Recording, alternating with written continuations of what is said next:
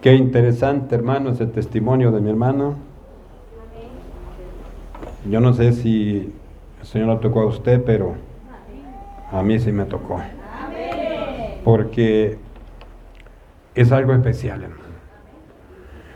Es algo especial lo que Dios hace en nuestra vida y eso que nos sirva a todos para darnos cuenta que Dios está siempre cerca de usted y cerca de mí, cerca de la iglesia del Señor.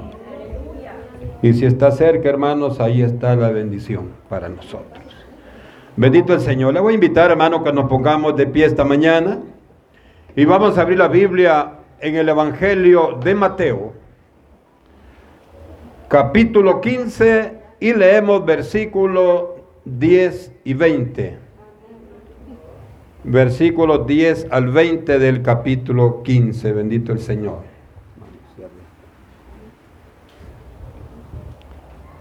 Dios es bueno y para siempre su misericordia. Ya lo tenemos, hermanos. Leemos la palabra en el nombre del Padre, en el nombre del Hijo y en el nombre de su Santo Espíritu. Y dice la palabra en el Evangelio de Mateo capítulo 15, versículo 10 al 20. Y llamando hacia la multitud, les dijo, oíd y entended. No lo que entra en la boca contamina al hombre, mas lo que sale de la boca, esto contamina al hombre. Entonces acercándose a sus discípulos le dijeron, ¿sabes que los fariseos se ofendieron cuando oyeron esta palabra? Pero respondiendo Jesús les dijo, toda planta que no plantó mi Padre Celestial será desarraigada. Dejadlos. Son ciegos, guías de ciegos. Y si el ciego guiare al ciego, ambos caerán en el hoyo. Respondiendo Pedro le dijo, explícanos esta parábola. Jesús dijo, ¿también vosotros sois aún sin entendimiento?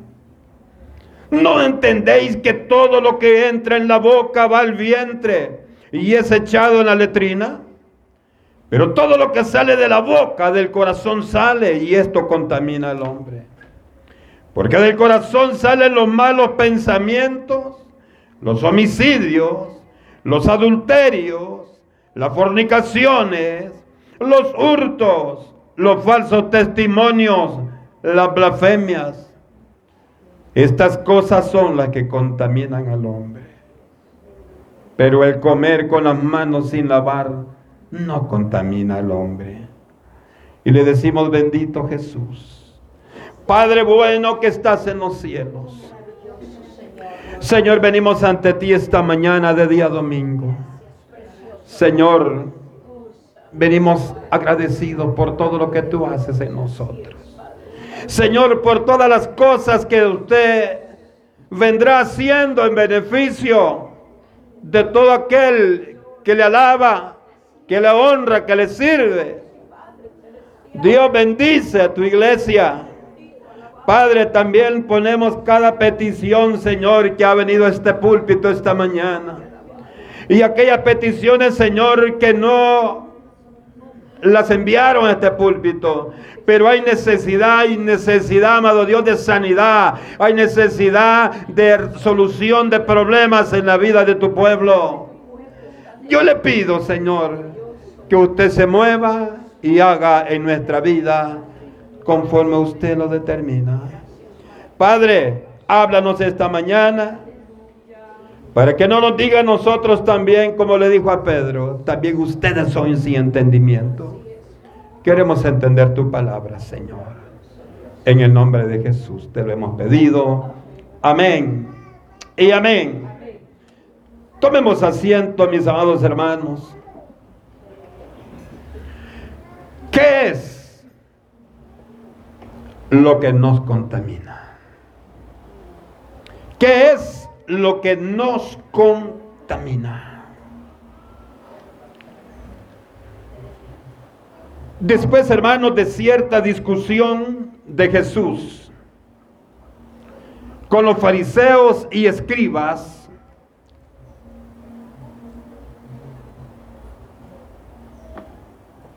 quienes defendían la ley, ellos hermanos estaban ciegos y los defendían la ley.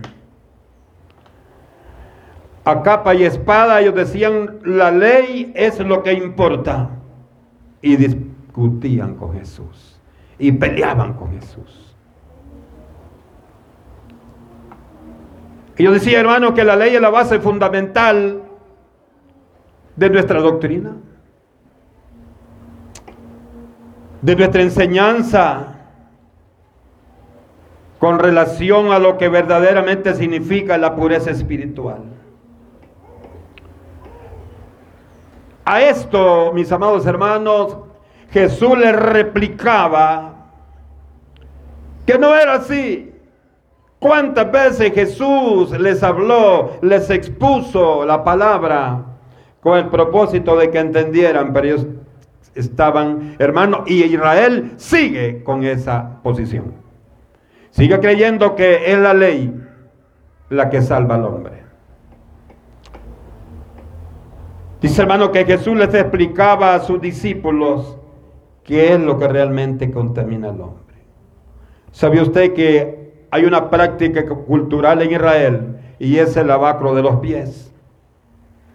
Hay muchas iglesias que hacen eso. Bíblicamente no hay razón para hacerlo. Quizá dice, no, que tengo que estar limpio de mis pies para entrar a la casa de Dios. Pero su corazón, ¿cómo está? Tengo que estar limpio de mis manos para poder tomar la Biblia. Pero ¿cómo está tu corazón? ¿Cómo está el corazón de la iglesia? ¿Cómo está nuestro corazón todavía? Los fariseos, hermano, y escribas creían que cumpliendo sus tradiciones y prácticas religiosas podían mantenerse limpios de toda impureza espiritual. Y eso también lo decía Pablo hay una porción donde dice, Pablo, yo antes era más celoso por las tradiciones de mis padres que por la verdadera palabra. Esta mañana quizás hay viejitas que nos están escuchando que dicen, yo no cambio mi religión. Bueno, ¿qué vamos a hacer con el necio? Ahora le pregunto a usted yo, hermano, si tenemos que buscar ese cambio. Usted y yo sí tenemos que buscar ese cambio. Porque usted y yo necesitamos que Dios haga el cambio no el cambio que los hombres ofrecen. Porque el cambio que el hombre ofrece, hermano, rápido desaparece. Sino que el cambio que Dios hace en el corazón de su iglesia es el que permanece y para bendición sirve para todo aquel que así lo recibe, hermano. Esta mañana a través del el Evangelio de Mateo, Jesucristo nos enseña ¿Qué es lo que realmente contamina su alma y mi alma? Y esto, hermano, es bueno. Al leer el, versículo 18, si leemos el versículo 18, le dice a los que le dice que lo que contamina al hombre es lo que sale de la boca. Porque esto sale del corazón. Cuando usted abre su boca para hablar, hermano, de aquí primero sale, aflora a través de, la palabra. Y esto es tan importante para usted y para mí como la iglesia. Porque esto le agrada a Dios cuando usted y yo entendemos esto y tratamos de sujetarnos a los mandamientos de Dios. Fíjese que si el hombre tiene un corazón perverso, si la mujer tiene un corazón perverso, perversidades van a salir de su boca.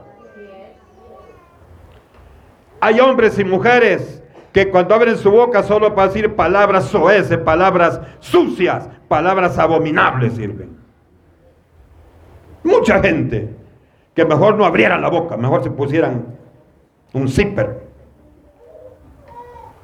Pero ahora Dios a través de esta palabra nos dice a nosotros que si vamos a hablar algo, que sea bueno, que sea para glorificar el nombre de Dios, que sea para exaltar el nombre de Dios. Porque usted dice algo y dicen, oiga la hermanita, ¿cómo habla? Y, y, usted dice, ¿y por qué se meten? No, tiene razón la gente. Porque usted y yo, hermano, hemos sido llamados para cambiar, para dar ejemplo. Fíjese que está un varón que siempre que me ve me dice, pastor, Dios le bendiga. Y hermano, y bien activo el varón. Y así como grita cuando dice Dios le bendiga, así gritó hace poco con unas grandes palabras sucias. Y me dieron ganas de irme a poner a la par de él y verlo. Decirle, no te da pena, varón. No te da pena que de tu boca salga estas palabras. Ahora usted y yo tenemos que cuidarnos, hermano. No, hermano, porque yo solo en mi casa y con la puerta cerrada y en la noche. Es que la Biblia no dice el lugar, lo que dice que no debemos hacerlo. Porque esto, hermano, demuestra la contaminación que hay en nuestro corazón. Si el corazón del hombre y la mujer es malo, solo cosas malas van a salir. Solo cosas malas van a salir. Hermano amado, pero si lo que hay en el corazón suyo y mío y los hermanos y amigos que nos ven a través de la transmisión de este sermón en las redes sociales, si en nuestro corazón hay algo bueno, su boca y mi boca van a hablar, pero van a hablar maravillas de Dios. Su boca y mi boca van a hablar palabras que van a sentir, hermano, que van a hacer feliz a otra persona. Y esto es lo que Jesús les decía a los fariseos y a los escribas. El versículo 10 y 11 que leíamos nos dice, hermanos, y llamando así a la multitud les dijo, oíd, dos cosas, oíd y entiendan. No se trata solo de oír, se trata de las dos cosas, oír, pero para entender qué nos quiere decir el Señor. Esto es importante para nosotros. Después de la discusión con los fariseos y los escribas, dice la palabra que Jesús llamó aparte a mucha gente de lo que lo andaba siguiendo. Y esto es importante. Dice en el 10, y llamando así a la multitud les dijo, oíd y entended lo llamó aparte, como que dice, ay, dejen esos necios. Ay, dejen eso que no quieren entender el mensaje. Pero a mí me interesa que ustedes entiendan. A mí me interesa que los que escuchan el mensaje entiendan cuál es el propósito que yo tengo en mi corazón para todos y cada uno de ustedes. Usted sabe que dice la palabra que lo que tiene para nosotros son pensamientos de bien. Son pensamientos de bien, hermano, por lo tanto, cuando oímos los testimonios decimos, hermano, pero esto es, esto es normal, esto tiene que darse, pero pregúntese, ¿por qué no se da en su vida? Esto es lo importante. ¿Por qué, hermano, en nuestra vida, en nuestra familia, no hay milagros? Es importante, hermano, que entendamos esto. Les dice el Señor, estas palabras. Oíd y entended. De nada, hermano, nos serviría que esta mañana, después del culto, digamos gloria a Dios, qué bonito, ¿verdad, hermano? Bonito el testimonio, bonita la palabra, el hermano me la alabanza, qué bonito, cantó, tocó, me sentí bien. Pero guardó la santidad y sacó la mundanalidad otra vez. Estamos afuera. No podemos ser hipócritas, dice. No, hermano. No, porque el que piensa así, él sí es hipócrita. Porque Dios nos está viendo a usted y a mí. Dios nos está viendo todo lo que hacemos. Dios nos está viendo, hermano, todo lo que hacemos. Jesús, conforme esta palabra, está interesado en que las personas entiendan y conozcan la verdad. Y les dijo, oigan y entiendan. Porque yo con un propósito he venido. Con un propósito he venido. Con un propósito usted y yo estamos aquí. Quizás algunos quebrantados de, de salud, pero aquí están. Es bueno. Y quizás otros dijeron, quizás me puede dar gripe por como está fue el tiempo. Mejor no voy y después lo voy a escuchar. Pobrecito, ¿verdad?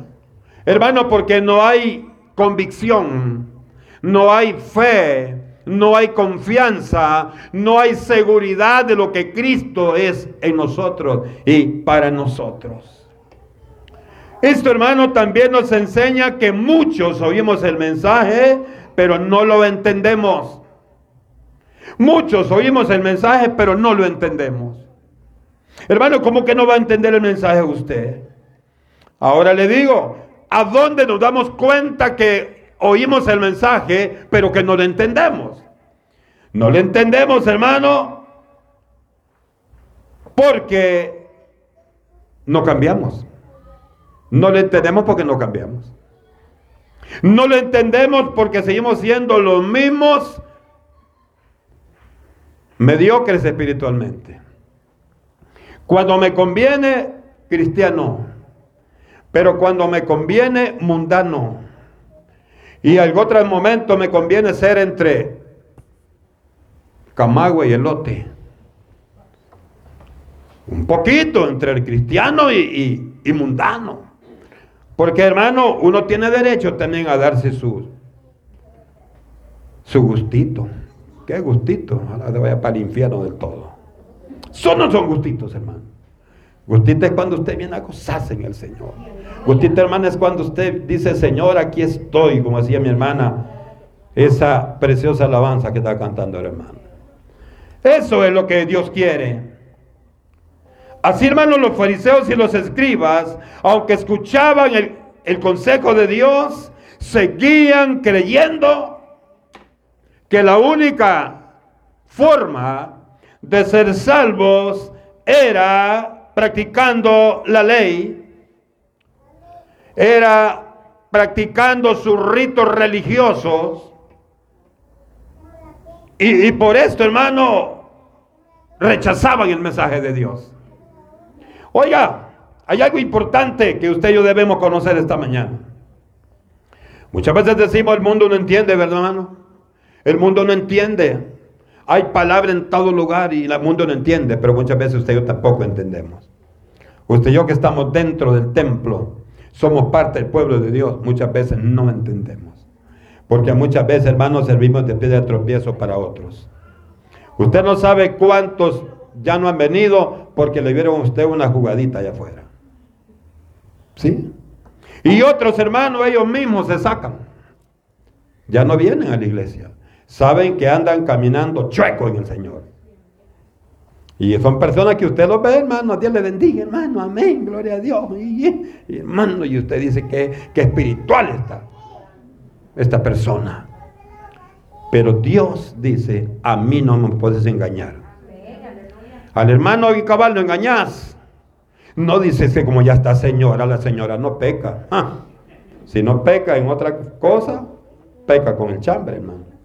Entonces, de cualquier manera, nosotros pecamos. Pero ahí es bueno y es necesario. ¿Cómo vamos a cambiar? ¿Cómo vamos a cambiar esa actitud? ¿Cómo vamos a cambiar esos frutos? ¿Cómo vamos a cambiar esos resultados, hermano? Es como le dijo el Señor en el versículo 10, oigan y entiendan. Oigan y entiendan qué es lo que yo quiero. Lo que yo quiero, les dijo Jesús, es que se den cuenta que no es lo que entra en la boca lo que contamina al hombre, más lo que sale de la boca, esto sí contamina al hombre. Ah, entonces, hermano, hay que comer cosas arruinadas. No, es que no se confunda. Estamos hablando de lo espiritual. Ahora, claro, si usted se va a comer algo descompuesto, le va a hacer daño, hermano. Pero aquí no está hablando de eso. Aquí está hablando, hermano, de el campo 100% espiritual. Porque al Señor no le interesa, hermano, otra área de nuestra vida. Al Señor le interesa lo espiritual porque es lo que al final nos va a llevar hacia, hacia arriba. Ayer, hermano, me, enviaron por ahí una, una noticia, decía, alerta. Todos pongámonos en oración, que viene la Julia. ¿Sabe quién es la Julia? La tormenta que dice que se va a acabar el país. Yo le dije a mi esposa, estos se afligen por eso, pues no se afligen por cambiar su vida. No se afligen por buscar a Dios.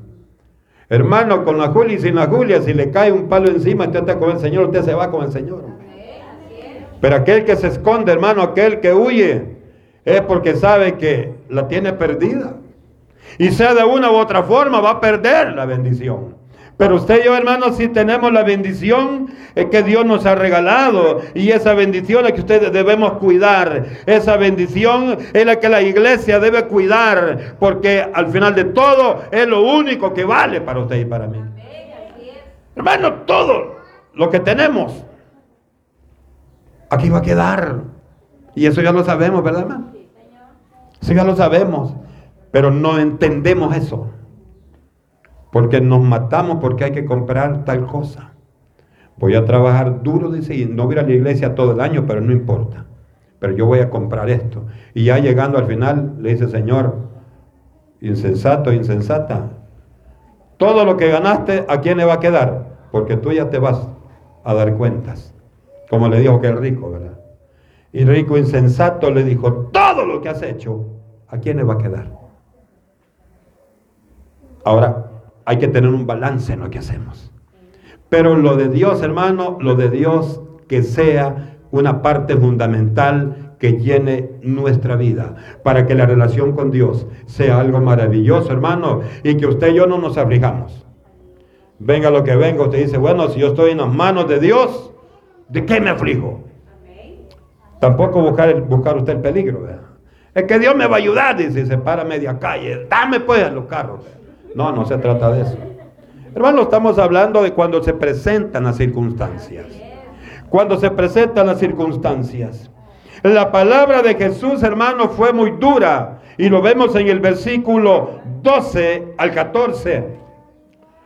Entonces, acercándose a sus discípulos, le dijeron, ¿sabes que los fariseos se ofendieron cuando oyeron esta palabra?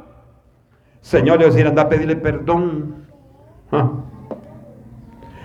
A la gente afuera no le gusta que usted le hable de Dios, hermano. Se ofende que le hable de Dios. Principalmente estos meses que el diablo trapea con la gente. A la gente no le gusta la palabra de Dios. Mucho menos en estos días que el borracho solo ve licor, que el drogadicto solo ve droga, que el impío, solo ve música pagana. Quiera Dios que usted y yo no vayamos a hacer eso. Vamos a dar una paseadita hoy en diciembre así por donde los hermanos. A ver, tienen cumbiones y si hermana, oyó pero no entendió, ¿verdad? ¿Ah? Hay que ponerle cámara a la casa y se vaya que venga hermano, hay que, hay que bajar el volumen. Usted le puede bajar el volumen, pero el volumen que cuenta es el que usted y yo no podemos bajar porque es el que Dios tiene en nuestra vida. Dice hermanos, pero respondiendo, Él les dijo, toda planta que no plantó mi Padre Celestial será desarraigada. Todo aquel que se le predique la palabra, todo aquel que se le enseñe la verdad, todo aquel que reciba el mensaje restaurador de Jesucristo y que a pesar de oírlo, de recibirlo, de compartirlo, no quiere entender, se va, a ser desarraigado y se va a ser arrancado, va a ser destruido. Oiga, qué importante esto. Le dijo, dejadlos son ciegos guías de otros ciegos. Y si el ciego guiare al ciego, ambos caerán en el hoyo. ¿Sabe que los domingos cuando usted sale, hermano, ahora vi un montón de gente como que son hormigas locas para arriba y para abajo y son los católicos que andan engañando a la gente. Allá anda el montón de gente religiosa y mi pregunta es, ¿qué les enseñan? Si no conocen a Dios. Usted y yo conocemos a Dios. Y cuando usted y yo, hermano, abrimos la boca, sí le llevamos el mensaje de Cristo a las personas. Ahora, como que hay más interés del fariseo y del escriba por mantenerse firme y por sembrar la semilla de su religión, que muchas veces de la iglesia en hablar de la verdad de la palabra usted y yo, mi hermano amado, entendamos el mensaje de Dios. Con las palabras de Jesús en el versículo 14, cuando le dijo, dejadlo, son ciegos guías de otros ciegos. Y si el ciego guiare al ciego, ambos caerán en el hoyo. Oiga, en otras palabras le digo al Señor, si no quieren entender el mensaje de que les va a dar vida, entonces es responsabilidad de ellos que, que fracasen. Porque lo importante, hermano, es oír y entender. Respondiendo Pedro, oiga, mire, el 14 motivó a Pedro y afligió a Pedro. En el 14, cuando le dijo, déjalo, son ciegos y es de otros ciegos. Y el ciego guía a otro ciego, ambos caerán en el hoyo. Y dijo Pedro, si yo no he entendido lo que Jesús está diciendo. Y le dijo, hermano, en el 15, respondiendo Pedro, le dijo, explícanos esta parábola. Explícanos, en otra palabra le dijo, explícanos, porque tampoco nosotros hemos entendido el, el centro de tu mensaje. Oiga, qué interesante, hermano. Y viene la palabra en el 17 y le dice, ah, en el 16 le dice Jesús, también vosotros sois aún sin entendimiento. También vosotros le dice, sois aún sin entendimiento. Diciendo hermano en otras palabras, los fariseos, los escribas y muchos que me siguen, Quizá necesiten que les siga predicando acerca de esto, pero ustedes han andado conmigo, han visto resucitar muertos, han visto eh, sanidades, han visto liberaciones de endemoniados, han visto tantas cosas que yo he hecho y todavía dicen que no entienden el mensaje. Un caso similar vemos ahí en Mateo 16, 13 al 17. Le dice el Señor la gente, ¿quién dice que soy yo? Y ellos, hermano, le dicen, viendo Jesús, dice, viniendo Jesús a la región de Cesarea de Filipo, preguntó a sus discípulos diciendo, ¿quién dicen los hombres que es el Hijo del Hombre? Versículo 14 del capítulo 16 de Mateo dice, ellos dijeron, unos dicen que tú eres Juan Bautista, otros Elías y otros Jeremías o algún otro profeta. Ah, qué bueno, dijo el Señor. Pero, ¿y para ustedes quién soy yo? Oiga, qué interesante, hermano. Un caso similar a lo que estamos viendo en el 15. Le dijo el Señor, y él les dijo, ¿y vosotros quién decís que soy yo? Respondiendo Simón Pedro le dijo, tú eres el Cristo, el Hijo del Dios viviente. Entonces las palabras de Jesús fueron maravillosas. Le dijo, Bienaventurado eres, Simón. Oiga, hijo de Jonás, porque no te reveló carne ni sangre, sino el Padre que está en los cielos. Te reveló la respuesta que tú diste. ¿Qué tal si el Señor nos, viniera esta mañana y nos preguntara, hijo, ¿quién soy yo? ¿Cómo? ¿Quién soy yo?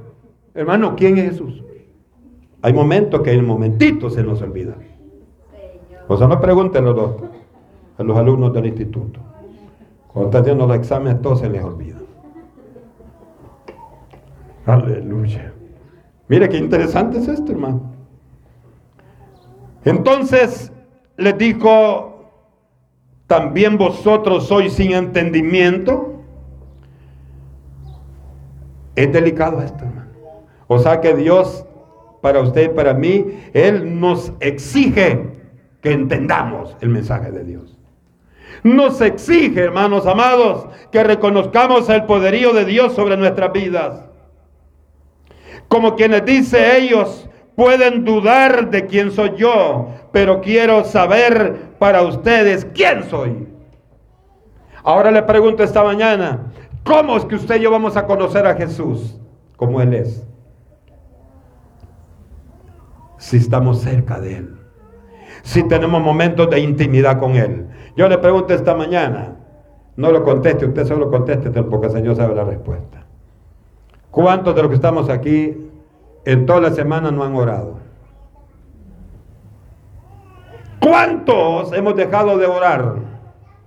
Hay que oren los hermanos, dice. Allá voy a pasar la petición, ore por este cabezón. Y como no le pone nombre, no sabe quién es. Pero el Señor dice, sí que esos cabezón de veras. Porque no has entendido el mensaje. No has entendido el mensaje que yo te estoy dando esta mañana. En el 17 dice, no entendéis que todo lo que entra en la boca va al vientre y es echado en la letrina. Qué feo, hermano, lo que dice aquí. A mí me da pena cuando leemos este versículo, me dijo alguien. A usted no. Más pena me va a dar cuando usted se pierda, le dije al final de todo. El Señor es claro. ¿Y sabe por qué el Señor usa ejemplos así? Porque usted y yo sabemos que es una letrina. ¿Por qué les hablaba de la parábola del sembrador? Porque quienes llevaban el mensaje conocían de agricultura. Hermanos, ¿por qué les hablaba a los apóstoles de la pesca, del comportamiento del mar, de las mareas? Porque ellos conocían eso a perfección. Entonces a usted, a mí, el Señor también nos habla de acuerdo a nuestro conocimiento. No, hermano, pero es que yo no entiendo eso. ¿Y qué le pasa si yo soy trilingüe y cuatrilingüe. Qué bueno, hermano. Siga adelante. Pero no se olvide de Dios. Porque con el Señor va a ser quintilingüe y sextilingüe. Porque Dios, hermano, le va a dar todo lo que usted quiere. Dice, hermanos, la palabra del Señor termina diciéndonos esta mañana, el versículo 20, Ah, el 19 dice, porque del corazón salen los malos pensamientos, los homicidios, los adulterios, las fornicaciones, los hurtos, los falsos testimonios, las blasfemias, etc.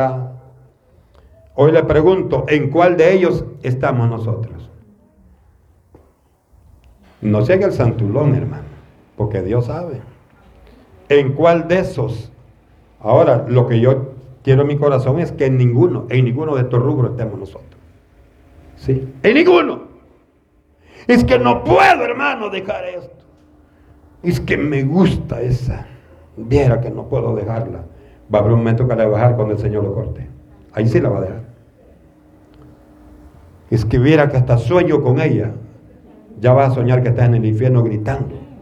Entonces quizás el Señor utilice eso para que reconozcas que hay que estar en la mano de Dios. Le dijo el Señor, comer con las manos sin lavárselas, eso no te va a contaminar. Que te dio un dolor de estómago, te, te tomas una pastilla y ya te curaste. Pero esto, el área espiritual, no te puedes curar con una pastilla. Tiene que ser con el entendimiento de la palabra de Dios. Hermanos, hermanas, ¿por qué muchas veces no cambiamos nuestra conducta? Seguimos siendo los mismos. ¿Y cuánto tiempo tiene que estar en el Señor? 20, 30, 40 años. Pero es el mismo sanate. ¿eh? No quiere entender el mensaje de Dios. Entonces Dios nos dice esta mañana, si tu corazón está contaminado, va a salir cosas malas de, de tu corazón y eso va a salir de tu boca. Muchas veces no decimos palabras, hermano, pero cuando usted ve, se lo quieren matar a uno con, solo la, el, el, gesto que hace. Le dice la hermanita al esposo, mira, apúrate pues, vámonos. Si no, ya sabes, papito. Y así para que no lo miren. Y después anda todo así. Es hermano porque no tenemos control de lo que hacemos. ¿Sabe que hay algo, hermano? Y termino diciéndole esta mañana. Muchas veces no medimos consecuencias y creemos que nosotros tenemos la razón. La razón la tiene esto. Esto tiene la razón, porque esta es la verdad.